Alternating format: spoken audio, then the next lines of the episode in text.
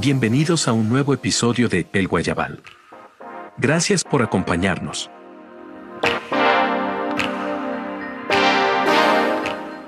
Mientras empezamos, puedes escribir en el chat.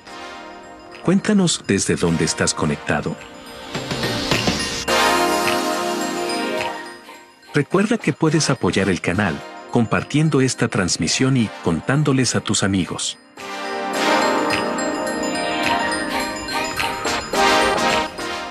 Enseguida empezamos, no te vayas.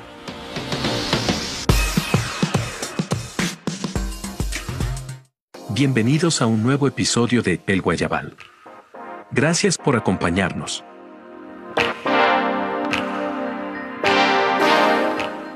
Mientras empezamos, puedes escribir en el chat. Cuéntanos desde dónde estás conectado. Durante este tiempo, nuestros artesanos trabajaron en nuevas creaciones. Llegó la hora de contar y mostrar esas historias. Te invitamos a disfrutar del reencuentro con familiares y amigos. Comparte la creatividad, el ingenio y el talento de las manos maestras. Del 12 al 16 de noviembre, Feria Nacional Artesanal de Pitalito.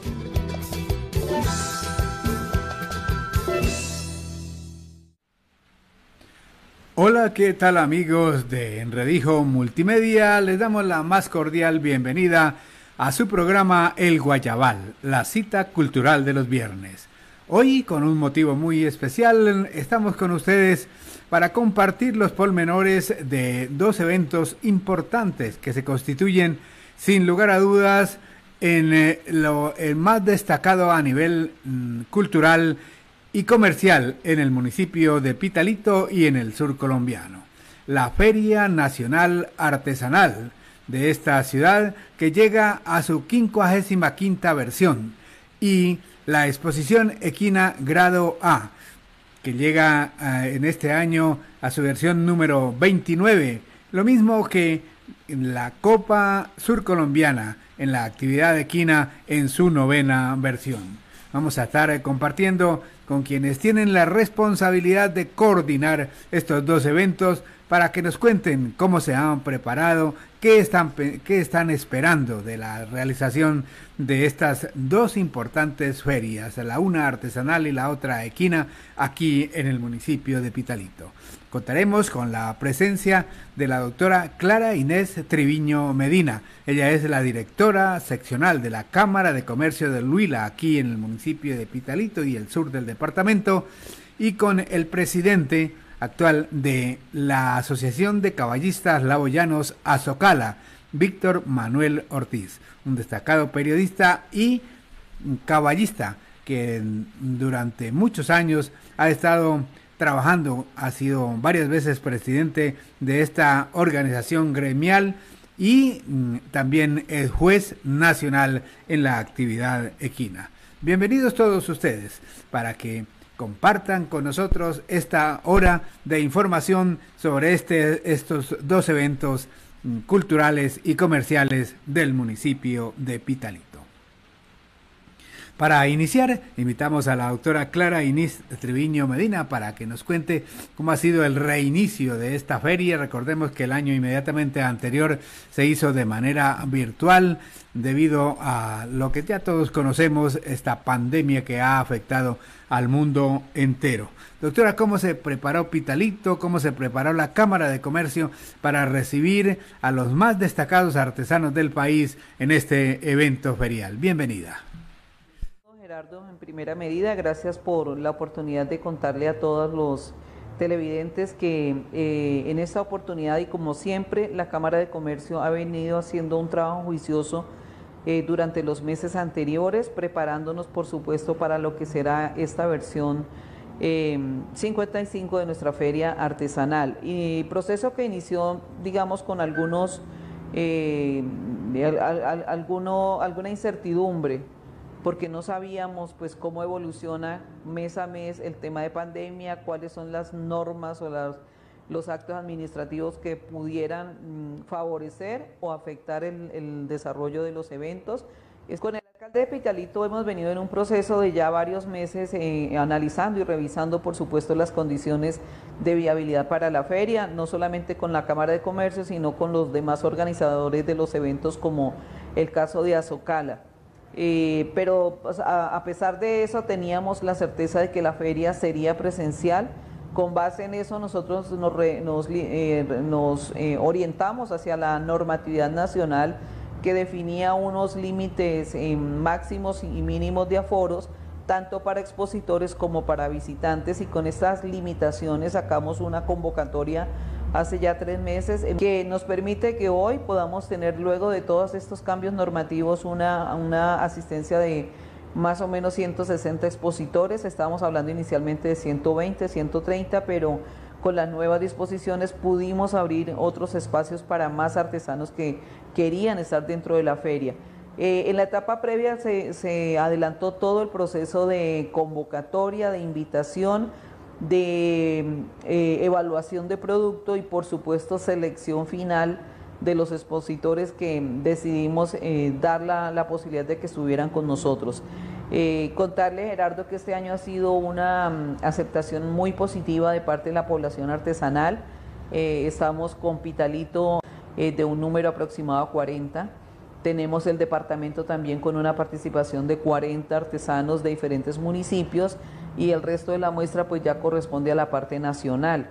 y eso nos da pues mucha alegría porque quiere decir también que muchos de nuestros artesanos siguieron confiando en la feria, siguieron confiando también en que su trabajo se mantiene, pero también hemos encontrado lastimosamente familias que han perdido a sus seres queridos, artesanos que ya no están, y pues esos también son unos, unos vacíos que vamos a tener este año en la feria, pero que pues desde luego eh, con nosotros estarán siempre en el mejor de los recuerdos porque fueron parte fundamental de muchos años que llevamos trabajando con este hermoso evento de Pitalito.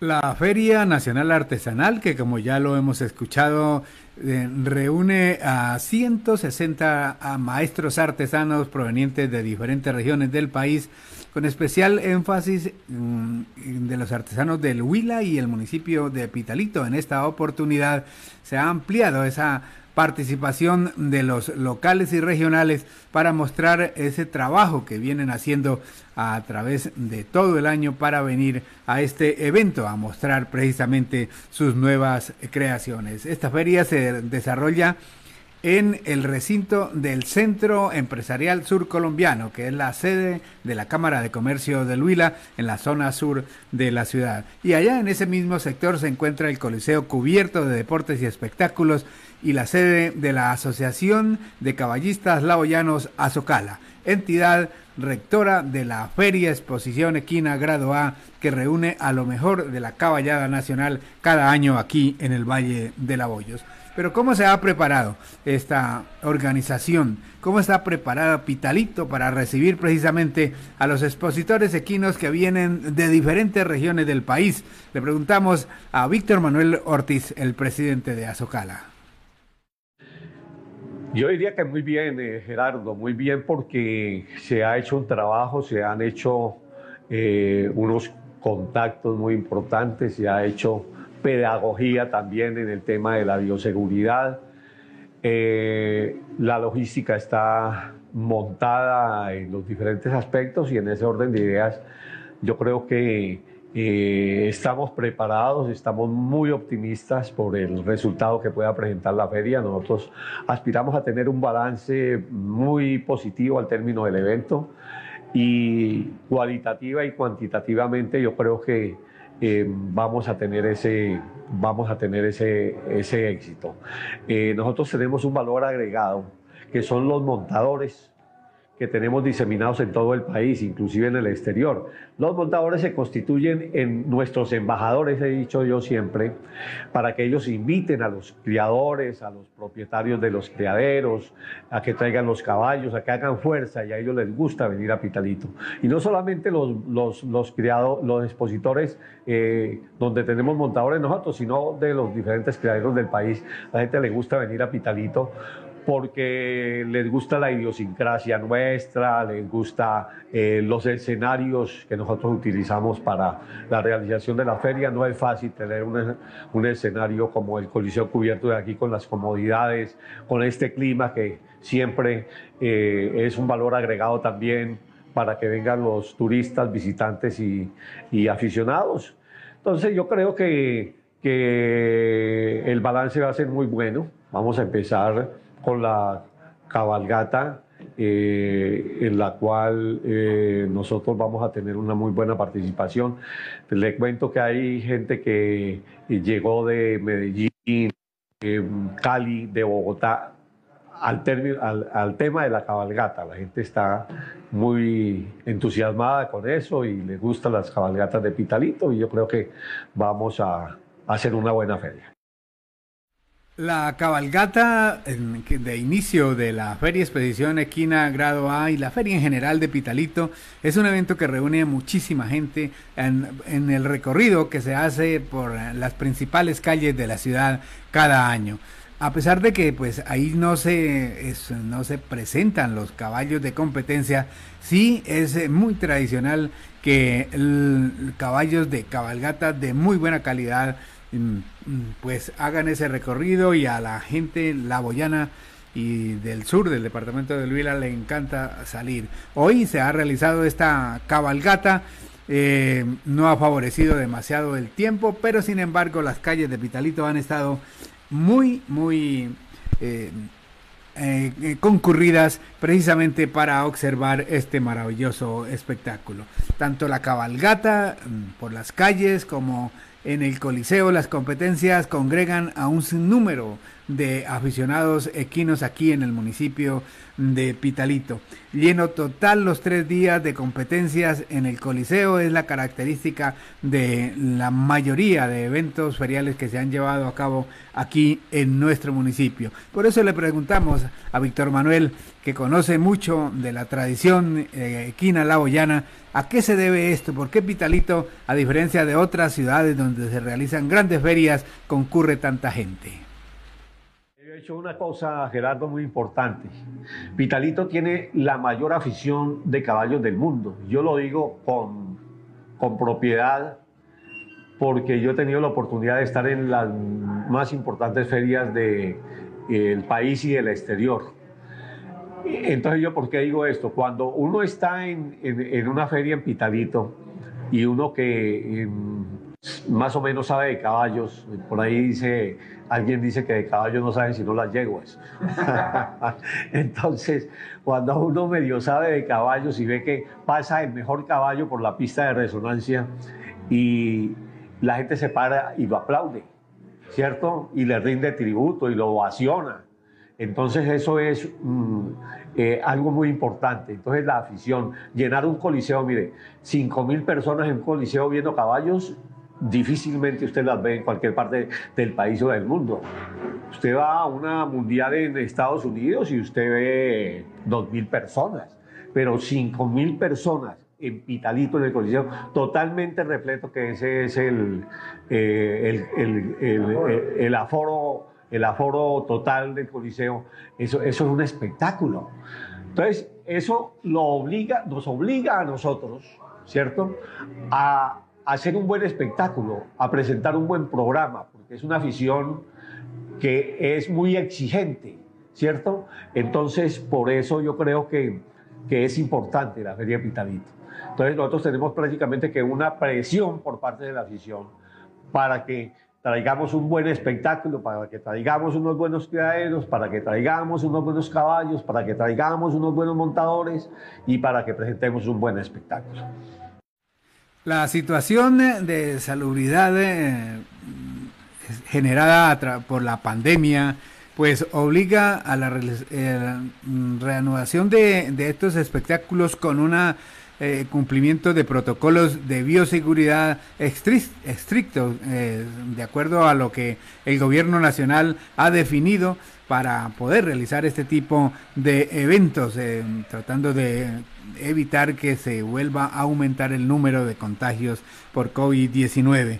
Eh, en el municipio de Pitalito, desde luego, eh, pues ha sido afectado también y las eh, entidades han tomado es, mm, muy en serio la definición de protocolos establecidos por el gobierno nacional para eh, poder para poner, ponerlos en práctica en desarrollo de la feria artesanal. La Cámara de Comercio de Neiva pues ha sido muy responsable en esta parte, pero ¿cómo va a ser? ¿Cuáles son esos protocolos y quién los va a hacer cumplir, doctora Clara Inés Treviño? Sí, hace ocho días precisamente en una reunión que tuvimos con, con el Consejo Municipal del Riesgo y las diferentes dependencias del municipio, pues expide el señor alcalde el decreto municipal que obliga a que todos los eventos del municipio que se van a realizar este fin de semana eh, eh, debamos adoptar como medida principal la exigencia del carnet de vacunación para el ingreso a cada uno de los eventos. Eso no quiere decir que solamente sea la única exigencia. Por supuesto, cada organización tuvimos que diseñar e implementar un protocolo de bioseguridad que contiene todas las normas básicas que todos ya conocemos, que todos sabemos, pero que hay veces pues se nos olvida un poquito pues, en, el, en el tema del cumplimiento, dado que tendemos con más, más en rapidez hacia la normalidad. Eh, básicamente nuestro protocolo de bioseguridad está enfocado hacia, primero, eh, portar el carnet de vacunación. Se supone que todas las personas que van a ingresar, y así tendrá que ser, eh, como visitantes, eh, como medios de comunicación, como autoridades, absolutamente todos, sin distingo, tendremos que demostrar que tenemos nuestro carnet de vacunación para ingresar al recinto ferial. Aplica también para nuestros expositores. Fue una medida que en su momento la tomamos sin pensar que eso iba a ser así, pero decidimos incluir en los requisitos también para los expositores el carnet de vacunación. A eso hay que sumarle distanciamientos hay que sumarle temperaturas, hay que sumarles también eh, el, tapabocas, hay que sumar eh, también el tema de la desinfección periódica de manos. Eh, y todo eso pues conlleva básicamente a seguir cumpliendo lo que desde un comienzo de la pandemia se ha definido, ¿cierto? Pero con mayor énfasis sobre todo en estos eventos donde va a haber aglomeración necesariamente, donde pues eh, se van a movilizar muchas personas, no solamente de Pitalito, sino de nuestro departamento, del país, porque todos sabemos que las ferias las visitan personas de otros departamentos y eso implica también, Gerardo, que además de, diseñar el protocolo, pues hay que implementarlo. Debemos tener un equipo humano que es el encargado directo de hacer que todo esto se cumpla. Entonces tenemos ya una empresa que es la que va a estar encargada de, de tener un equipo de brigadistas, de personal, eh, eh, digamos, paramédicos que van a estar muy atentos de evidenciar cualquier situación que se presente y, por supuesto, reportarla de manera oportuna a las autoridades de salud. La pandemia que vivió el mundo con mayor dureza el año anterior, pues obligó a la suspensión de muchísimas actividades de tipo eh, económico, comercial, mm, cultural, en fin. Pero el, artesano, que en su mayoría son, son personas humildes, de escasos recursos económicos, ¿Cómo vivió esto? ¿Afectó mucho la pandemia al sector artesanal? ¿Qué percepción tiene la Cámara de Comercio que lidera esta feria sobre cómo afectó la pandemia a los artesanos colombianos? Gerardo, eh, el sector artesanal es de los más afectados por temas de pandemia. Y hay algo eh, lógico y es que el producto artesanal no es un producto de primera necesidad. Esta pieza, por ejemplo, pues es muy hermosa, hecha por un maestro artesano, maestro Alberto Llanos, que es muy hermosa y cualquiera quisiera tenerla, pero finalmente con o sin la pieza, pues las familias eh, se mantienen. Eh, ¿A qué me voy? Que, en, los, en las primeras etapas de pandemia eso hizo que productos como estos pues dejaran de ser de, de demanda, es decir, no había personas interesadas los almacenes no volvieron a pedirle a nuestros artesanos, los eventos no se pudieron hacer y nos encontramos tristemente en nuestro municipio, en nuestro departamento y en otras regiones de Colombia que familias completas cambiaron su oficio artesanal por oficios como taxistas, como recolectores de café, eh, personas que se han dedicado a montar un negocio de comida. Eh, bueno, todo ese tipo de, posibilidades que, hicieron que los artesanos no volvieran a producir. Y lamentable eh, encontramos que algunos muy buenos artesanos no van a estar en esta versión porque no tenían producción. De hecho, eh, a nivel país, si uno habla con, los mismos artesanos, y aquí mismo, Gerardo, San Agustín, visitamos y, contactamos a muchos de nuestros artesanos y hoy están apresurados atendiendo eh, pedidos porque ni los almacenes tenían existencia ni los talleres tampoco. Entonces apenas están en ese proceso de reactivación los talleres artesanales y por ende la participación en ferias también ha, sido difícil. Ha sido un trabajo bien dispendioso lograr encontrar los que realmente tenían la producción y se prepararon oportunamente. Pero que se han afectado, sí, Gerardo, muy, muy afectado el sector artesanal, eh, venta cero, materias primas difíciles de adquirir, a no ser las normales como las nuestras, que es la arcilla que pues esa no se agota, pero algunos que han trabajado con elementos que, deben conseguirlos en otras regiones y, muchas cosas, hay veces que hasta fuera del país, pues no han podido eh, lograr eh, tener esa materia prima necesaria. Entonces esa es una gran dificultad y yo pienso que hay un compromiso institucional grande para que nuestros artesanos poco a poco vuelvan nuevamente a sus talleres y retomen nuevamente su labor y su profesión tan noble que es la de ser artesano. La denominación de feria, tanto para la actividad artesanal de venta y exposición, como para la parte equina, es un término que a pesar de que permanece, pues ya no es precisamente eh, la feria en sí, sino que se trasladó, avanzaron hacia una verdadera exposición de productos bellamente elaborados en el caso de la artesanía y de ejemplares equinos de la más alta calidad y que están en competencia en las más importantes exposiciones a nivel nacional. Pero nosotros seguimos llamándole feria. ¿Qué hay detrás de, de una exposición equina? de lo que vemos nosotros, eh, ver pasar el caballo que vemos pasar elegantemente por las calles en una cabalgata, o aquel que compite en eh, la eh, pista de resonancia en una feria como la de Pitalito, que es grado A, una de las más importantes del país. ¿Qué hay detrás? ¿Cuál es ese mundo que se mueve, Víctor Manuel? Mire, vea, esto mueve mucha gente, Gerardo. Detrás de los caballos están los almacenes de concentrado están los eh, herreros de los caballos, están los palafreneros, están los montadores, están los, eh, la gente que asesora a los criaderos, gente profesional que asesora a los criaderos.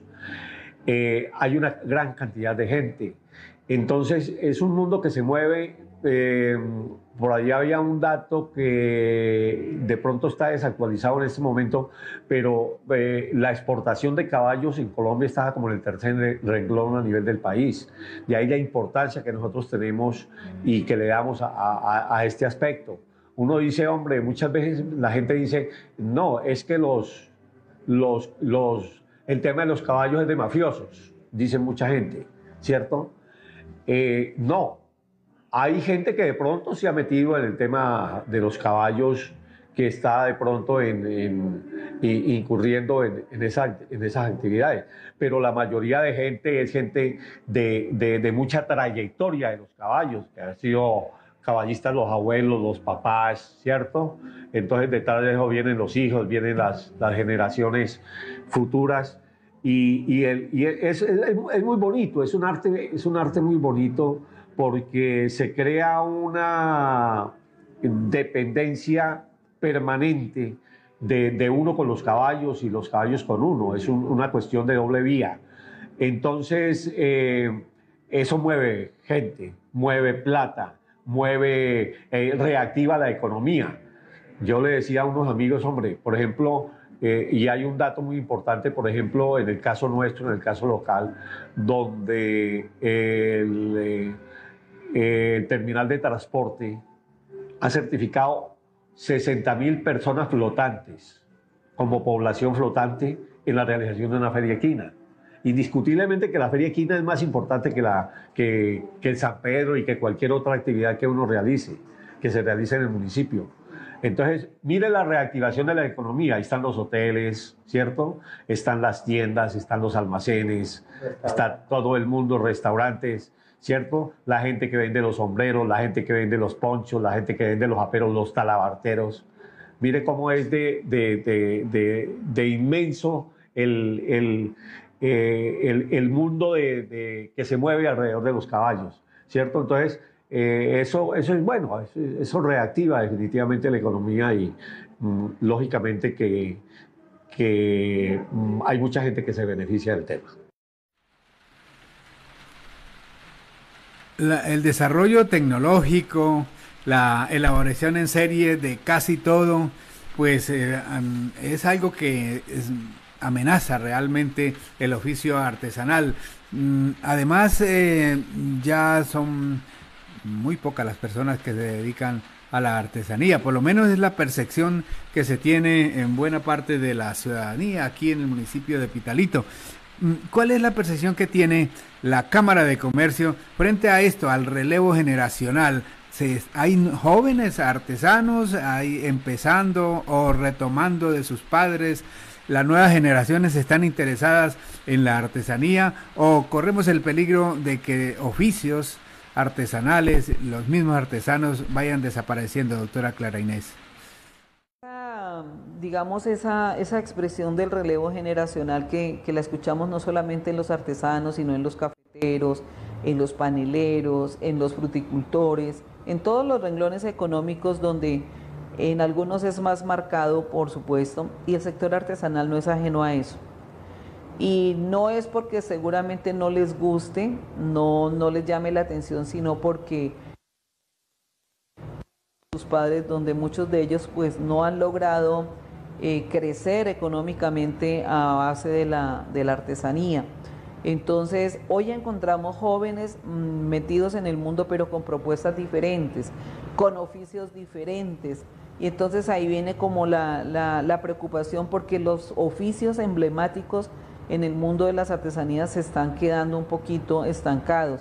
Y me refiero a la alfarería, a la cerámica, a la tejeduría, que son los oficios por tradición que tienen una identidad cultural, que representan los valores de una región, que representan los valores de unos grupos geográficos muy definidos.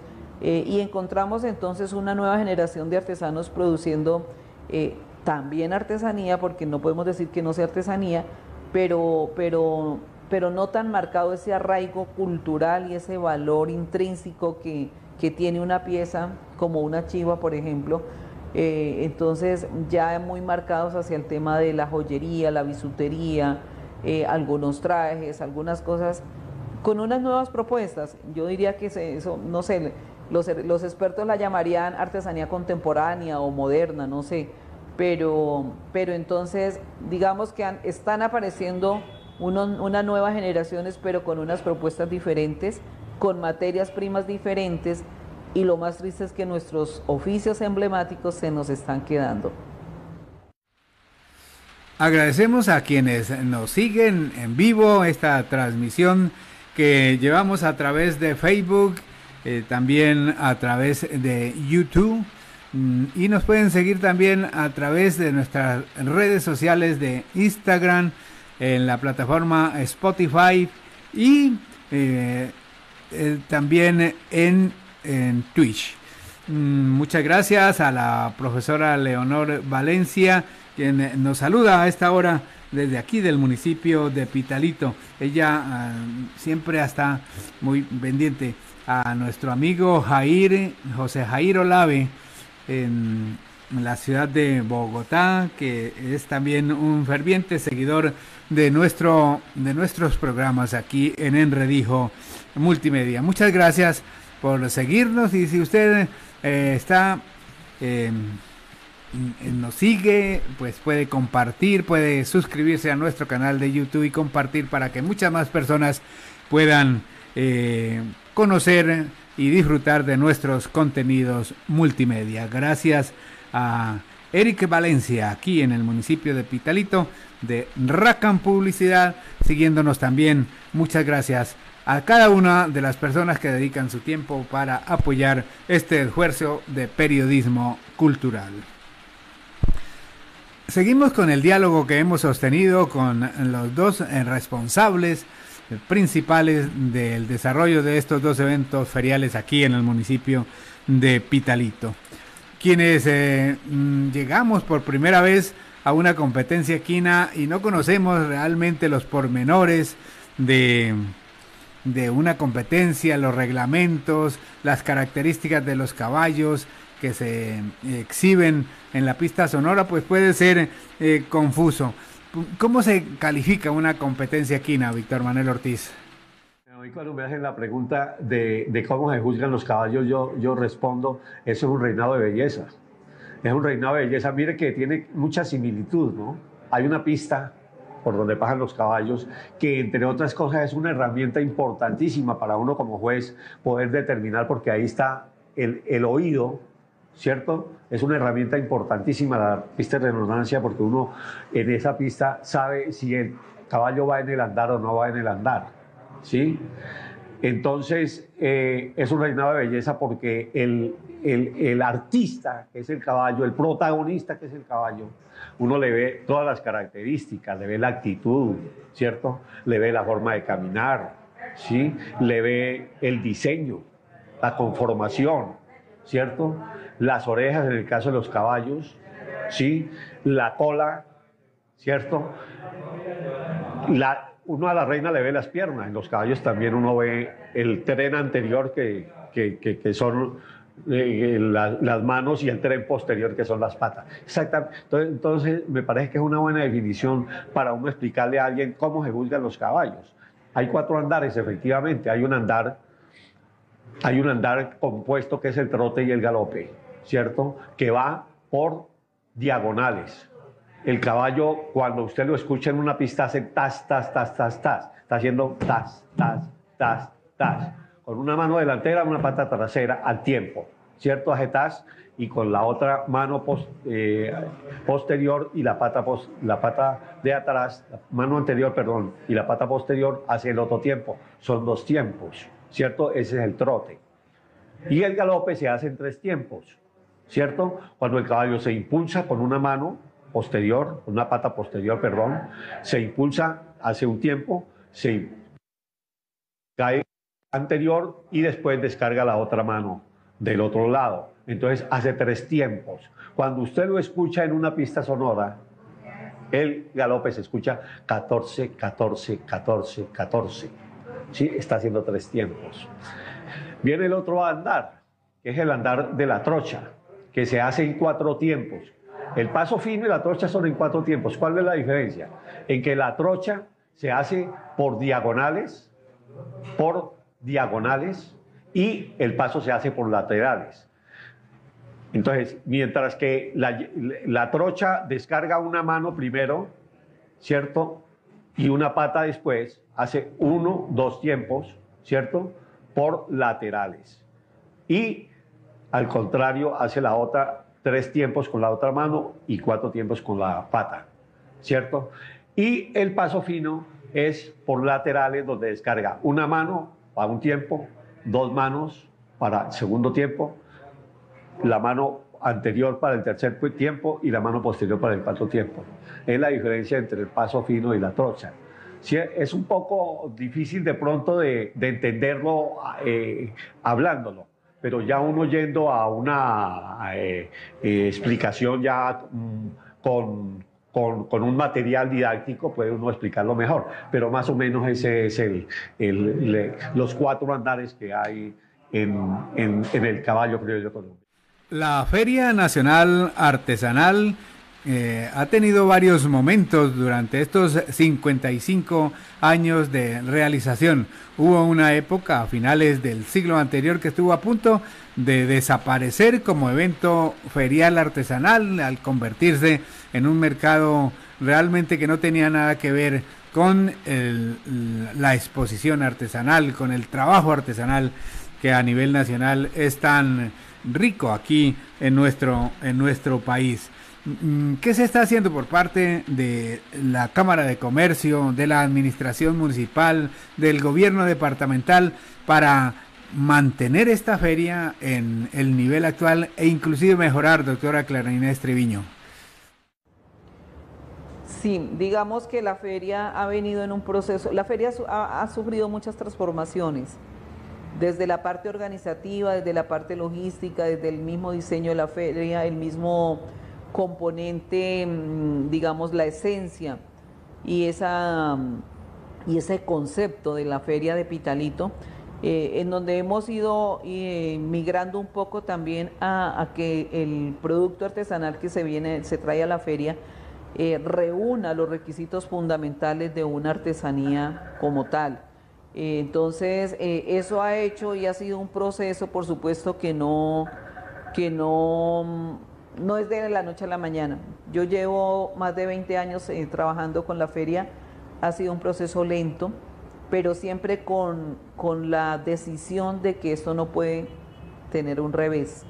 Entonces, por eso, cuando yo llegué no hablábamos de selección, no, no hablábamos de evaluación de producto, de asesoría en diseño, no hablábamos de exhibición en, del producto. Todos esos conceptos se han ido integrando a la feria y no solamente por parte del artesano en su, en su stand, sino por parte de nosotros mismos como organizadores. Ya eh, el, el fin de la feria no es tener y sumar muchos y muchos artesanos, a una costa de la incomodidad del expositor y de la incomodidad también del visitante. Entonces ya la Feria Pitalito es un evento que tiene unas áreas generosas para recorrerlas, que tiene unas zonas de exhibición más bonitas, más, más clasificadas, y eso es lo que ha ido también dándole altura al evento ferial. Nosotros hace ya, desde el año 2017, 2018, logramos Em, eh, llegar a ser parte del calendario de ferias regionales que maneja Artesanías de Colombia a nivel país y venimos trabajando con ellos en ese mejoramiento de la feria en todos los aspectos y también eso ha ido despertando el interés no solamente de la de los mismos artesanos para querer estar acá, sino también de la institucionalidad que quiere hacer parte también de este evento. Y aquí Gerardo, pues hay que reconocer que de todas maneras aún falta que lleguen mucho más instituciones y entidades que también deben propender por el fomento del sector artesanal. Entonces estamos hablando em, seguramente no tanto de, de, aquí a ni, porque como es un evento nacional, deberían converger gobernaciones, alcaldías, eh, fondos de cultura, eh, ese tipo de entidades que independientemente de dónde sean, que vean en la Feria Pitalito una oportunidad importante para sus artesanos. Nosotros hemos venido haciendo un trabajo interesante de contactos y de gestiones a ese nivel. Hemos eh, buscado siempre llegar hacia las gobernaciones, las alcaldías, las corporaciones ambientales, los fondos, las casas talleres que hay, por ejemplo, la de Popayán, y muchas otras entidades para que para que vean en la feria de Pitalito una oportunidad de ayudarle a sus artesanos. Eh, eso, es, eso es lo importante y eso es lo que siempre le decimos a, la gente porque el artesano nació para hacer artesanía, pero no todos están lo suficientemente preparados o formados para asumir ese nivel o ese eslabón de la comercialización. Entonces, esa es la parte que hay veces se queda corta en ellos y es lo que de alguna manera les genera dificultades a la hora de lograr decir esta pieza vale tanto dinero porque ahí en ese valor están los costos asociados a la pieza, los costos fijos, los costos variables, la mano de obra y lógicamente el margen de, utilidad de la pieza. Todas esas cosas pues son, son temas que no solamente nosotros como Cámara hemos venido trabajando a lo largo de los años, sino otras entidades como Artesanías de Colombia, como el SENA, hemos venido trabajando en eso. Pero al final del día, Gerardo, lo importante es que, como se dice, le suene la registradora, que, todo ese proceso termine con una pieza más, más, elaborada, seguramente con un mayor valor y que alguien se la compre. Porque de nada sirve que ellos se formen, se preparen y entiendan todo si finalmente su producto no tiene demanda. Eso también pues tiene una labor de mercadeo. Es un ejercicio que no es fácil, porque lo decíamos en, la, en, el comentario anterior, eh, necesitamos también que los jóvenes se enamoren del tema porque ellos serían los llamados a suplir esa falencia que de pronto los mayores tienen en entender el mercado de hoy, porque es que el mercado ha cambiado. y seguramente con gente joven sería más fácil hacer el proceso. Entonces, eso, eso es un tema bien especial de seguirlo trabajando. Los artesanos de diversas regiones del país eh, siempre están muy pendientes de la realización de la feria en el municipio de Pitalito y quieren venir a ella. Mm, el fin primordial definitivamente pues es además de exhibir eh, de una manera digna estas bellas creaciones artesanales, pues es venderlas, es, es eh, hacer el intercambio eh, comercial. ¿Lo logran los artesanos de Pitalito, los artesanos de Colombia? ¿Quieren realmente la feria, doctora? Y no lo digo yo porque sea la, la, directora de la feria. alguien me decía de la gobernación del Huila, hicimos una, un sondeo entre los mismos artesanos del Huila y les pusimos a escoger tres ferias, dentro de las cuales estaba Pitalito. Un 90% de los artesanos votó por la feria de Pitalito, porque la quieren, porque la aprecian, porque la valoran, pero también porque venden.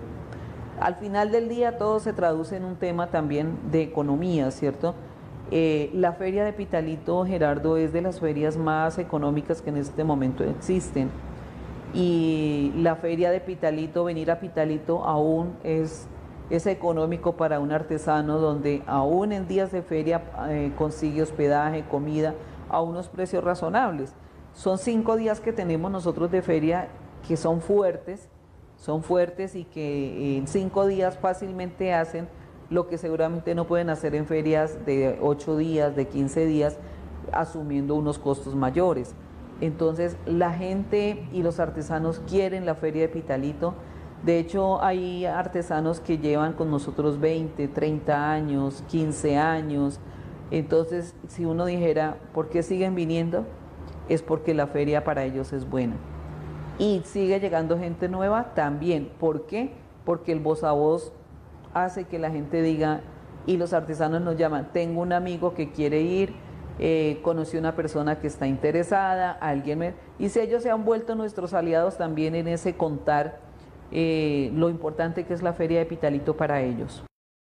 Estamos en el Guayabal, la cita cultural de los viernes, una producción de Enredijo Multimedia. Recuerde que pueden seguirnos a través de nuestras redes eh, sociales y canales digitales de YouTube, por Instagram, por eh, mm, Twitter, también eh, por Twitch y por supuesto por Facebook como Enredijo Multimedia. Un abrazo cordial para Sandra Telles en la capital arqueológica de Colombia y también para eh, mm, Nicolás Baez Telles y Juan Diego Paez Telles quienes nos siguen siempre desde la capital arqueológica, próximamente aquí en el municipio de Pitalito para compartir toda la belleza del Valle de la Hoyos. También nos sigue a través de Facebook Live la profesora Joana Fernández y el profesor Tomás Palomares aquí en el municipio de Pitalito.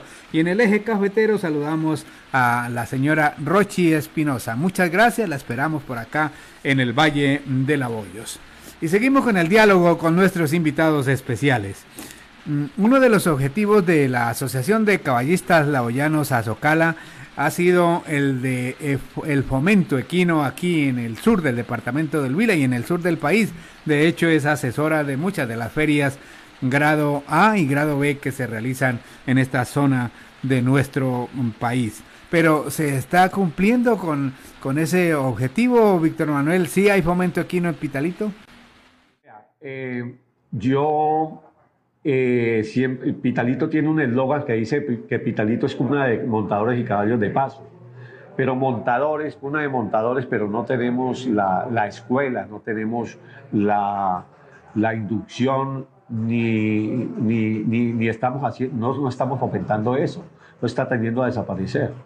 Yo tuve una reunión con el gobernador hace 15 días aproximadamente y yo le hablaba de la importancia que tiene Pitalito en ese tema tradicional de la, de la chalanería y le decía, necesitamos, gobernador, tener una escuela de chalanería en Pitalito.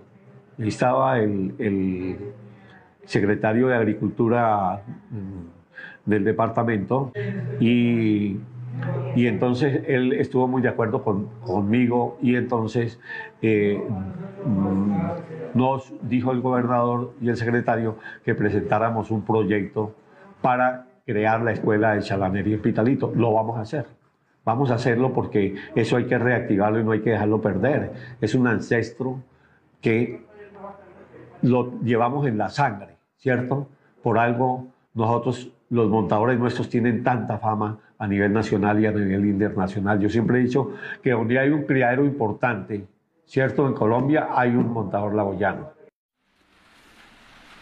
En los últimos días, eh, lamentablemente, Pitalito se conmovió por la noticia del asesinato del que fuera presidente de la Asociación de Caballistas Laoyanos Azocala, el señor Albey Vargas Trilleras, quien como todos sabemos fue secuestrado, desaparecido y posteriormente asesinado en un episodio que realmente ha repudiado toda la comunidad laboyana. Nosotros desde Enredijo nos unimos a ese repudio y Mm, hacemos llegar a sus familiares nuestra sentida voz de condolencia por la pérdida que ha tenido Pitalito, la caballada local y nacional y por supuesto por la preocupación que existe por la degradación en que ha caído la sociedad laoyana. Pero, ¿cómo ha afectado este episodio lamentable a la actividad equina de nuestro municipio? ¿Cómo lo ha, lo ha afectado en este momento y cómo lo ha afectado a posterior, Víctor Manuel? Indiscutiblemente, primero que todo, déjeme expresarle a, su familia nuestras sentidas condolencias. Eh, una gran pérdida para el movimiento equino, eh, para el comercio. Eh, fue una persona que siempre estuvo ligada a todas las actividades sociales del municipio y se constituía indiscutiblemente en una persona de mucha relevancia en, Pitalito. Eh, lo hemos sentido mucho, lo hemos sentido mucho porque eh, él hizo mucho por la asociación, eh, estuvo muy activo y aportó mucho en el desarrollo de toda la actividad de quina del caballo criollo colombiano. un gran apasionado por el tema de los caballos, muy aficionado. Eso tenemos que reconocerlo. Obtuvo el título el año inmediatamente anterior de mejor chalán profesional del año 2020. Eso no lo consigue cualquier persona. Él se lo propuso y lo consiguió. Y pues lógicamente que deja un vacío muy grande. Arbey deja un vacío muy grande en la caballada, no solamente de Pitalito, sino del Huila y del país, porque eh, a nivel de la federación era también muy apreciado y en ese orden de ideas pues mm, queda un gran vacío como, como dije anteriormente y no es fácil de llenarlo mm, por todo lo que hizo y por todo lo que desarrolló. El trofeo de la Copa Sur Colombiana que desde hace nueve años se realiza dentro de la actividad, dentro de la Feria Quina Grado A, en esta oportunidad llevará el nombre de Arbey Vargas eh, Trillera como un homenaje que le ofrece la Caballada Nacional a, esta, a este dirigente que fue vilmente asesinado aquí en el municipio de Pitalito. Volvamos a la actividad artesanal. En, en ingresar al centro de exposiciones es encontrarse uno con una gama cultural muy grande, con una variedad de expresiones culturales muy grande, todo Colombia en un solo lugar. Doctora, doctora Crainés, ¿así lo percibe la Cámara de Comercio? ¿Así lo perciben los organizadores de la feria? Bueno, la feria es eso. Digamos, si la feria de Pitalito fuera solamente cerámica de Pitalito, seguramente eh, muchos de los que venimos a la feria, pues hay veces que, como que ya no le damos tanto valor a lo nuestro. Entonces, como lo encuentro en la tienda de, allá de la asociación, lo encuentro en la tienda de Pedro, lo encuentro en la tienda de Belquís, entonces como que el producto para nosotros ya se vuelve algo más del, del diario vivir y no le damos esa importancia. La gente que viene de otras partes a la feria pues valora una pieza artesanal hecha en cerámica eh, valora una producción hecha en bambú en Guadua como la que se produce en Pitalito, algunos temas que están saliendo en madera, en cuero, eh, se valora. pero, pero las ferias artesanales son tan especiales que permiten esa, esa interconexión cultural. O sea, en, una reunión de, expositores se reúnen no, personas, se reúnen culturas. De hecho, Gerardo, eh, aquí tenemos el Salón de los Indígenas, y no son los indígenas, solamente del Putumayo, vienen de La Guajira, vienen de Nariño, vienen del Putumayo, eh, vienen del occidente nuestro en el Huila, aquí en la Argentina hay comunidades indígenas, entonces ellos tienen sus propios productos, sus propias expresiones. Eh, viene, por ejemplo, el tema de Nariño con otros elementos culturales como el tamo, que son elementos diferentes. Vienen oficios que aún dentro del departamento se vuelven una diversidad. Los sombreros de Suaza no, no, no es lo mismo que el sombrero de Pindo de Palermo. Entonces, todo eso es una diversidad. Y eso es lo bonito de las ferias. Cuando uno tiene la posibilidad de ir, por ejemplo, a ferias mucho más grandes como la misma Expo Artesanías, donde uno tiene que ir cuatro o cinco días para poderla recorrer y entender en su magnitud, ahí es donde uno se da cuenta la gran riqueza artesanal que tiene Colombia. Hay un mapa, hay un mapa de comunidades y de culturas y de expresiones y oficios artesanales a nivel país, lo tiene Artesanías de Colombia, un mapa muy interesante, donde uno dice, lograr reunir en un solo evento todas esas comunidades sería una maravilla. Eh, pero en una feria como la nuestra eh, hay muchos oficios, hay madera, hay piedra, hay forja, hay cerámica, hay textiles, hay tallas, hay, es decir, una cantidad de, oficios artesanales, de técnicas artesanales. Eso es lo bonito de la feria. Entonces, es una fiesta cultural, eh, porque alrededor de un producto uno también siente que esa es la identidad que nosotros tenemos y que de alguna manera alguna persona tiene la capacidad de expresar en una pieza su identidad. Caballos y artesanía son parte fundamental de la identidad cultural de quienes vivimos aquí en el municipio de Pitalito, sean laoyanos por nacimiento o por adopción. Pero para usted, ¿qué significa la feria o qué piensa usted que significa la feria para Pitalito, doctora Crainés?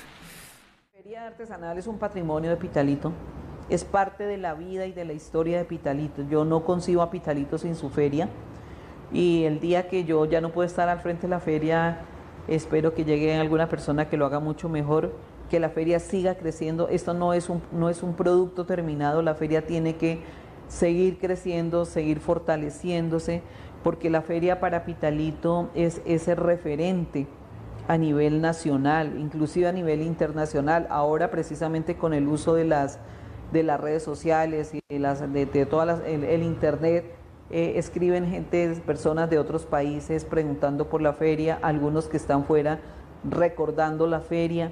Entonces, quien nació en Pitalito eh, siente que la feria es parte de su vida. Y si a mí de, mi infancia me quitan un recuerdo, me están quitando la parte de la vida. Y si quienes no nacimos en Pitalito, pero hoy somos, somos laboyanos por adopción, sentimos que la feria, como la feria equina, son parte de la cultura del pueblo, del pueblo laboyano. Eh, ser, eh, hay dos expresiones muy bonitas y es que eh, los caballos y la artesanía pues son la identidad de Pitalito, entonces es así de sencillo, la feria es la identidad, la feria es el patrimonio y no se concibe además la una sin la otra. La feria equina y la feria artesanal son un matrimonio que nunca se deben disolver. Y bien, mañana se inician ya las competencias equinas.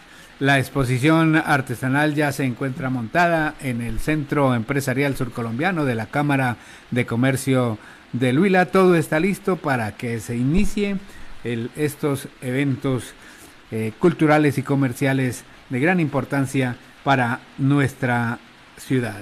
Y el próximo domingo en Redijo Multimedia llevará a ustedes una transmisión especial desde el Centro de Exposición Artesanal para comentarles cómo se está viviendo este evento que tradicionalmente cada año reúne a más de 40 mil espectadores que van entrando durante los cuatro días de exposición a ese recinto. La invitación suya, Víctor Manuel, a todos los laboyanos, los urbilenses y colombianos para que asistan a las graderías del Coliseo Cubierto de Deportes y Espectáculos que eh, a partir de las de la una de la tarde de este sábado se viste de caballos, no eh, se pone en modo eh, quino toda la ciudadanía laboyana y el Coliseo será el sitio, el epicentro principal. Yo creo que eh, la afición de Pitalito, como lo dije iniciando eh, este programa, eh, es, muy, muy, muy interesante, muy buena, muy importante. Y la invitación es a que vengan al Coliseo a partir de mañana sábado, hagan presencia y observen un espectáculo que sin lugar a dudas va a ser muy grande, eh, reitero, vamos a llenar las expectativas, no solamente a la gente de Pitalito, a la gente del sur colombiano, a la gente del Huila, a la gente del país. Nosotros ya tenemos confirmación de importantes criaderos del el país, ya lógico, están, han arribado aquí, tenemos un eh, buen número de ejemplares eh, hablando de la parte cuantitativa y la parte cualitativa igual. Tenemos unos caballos muy importantes que están campeonando en las principales ferias y pistas del país. Y por eso, pues, eh, estamos preparados para eso. Eh, Coliseo lo estamos adecuando de la mejor manera para la realización del evento. Eh, tenemos algunos cambios fundamentales, como el caso de que no va a haber cacharro en los exteriores del Coliseo va a haber más movilidad por parte de la gente, va a haber más eh, comodidad también. Y van a haber unos protocolos que tenemos que cumplir en el tema de bioseguridad eh, y por eso nosotros estamos invitando a la gente a que venga, a que tome parte del espectáculo y a que eh, también nos digan eh, qué es bueno, qué es malo, porque es una de las características que nosotros tenemos en el sentido de que si nosotros cometemos errores, tratamos de corregirlos para mejorar año tras año. Bien, estamos llegando al final de nuestro programa en el día de hoy.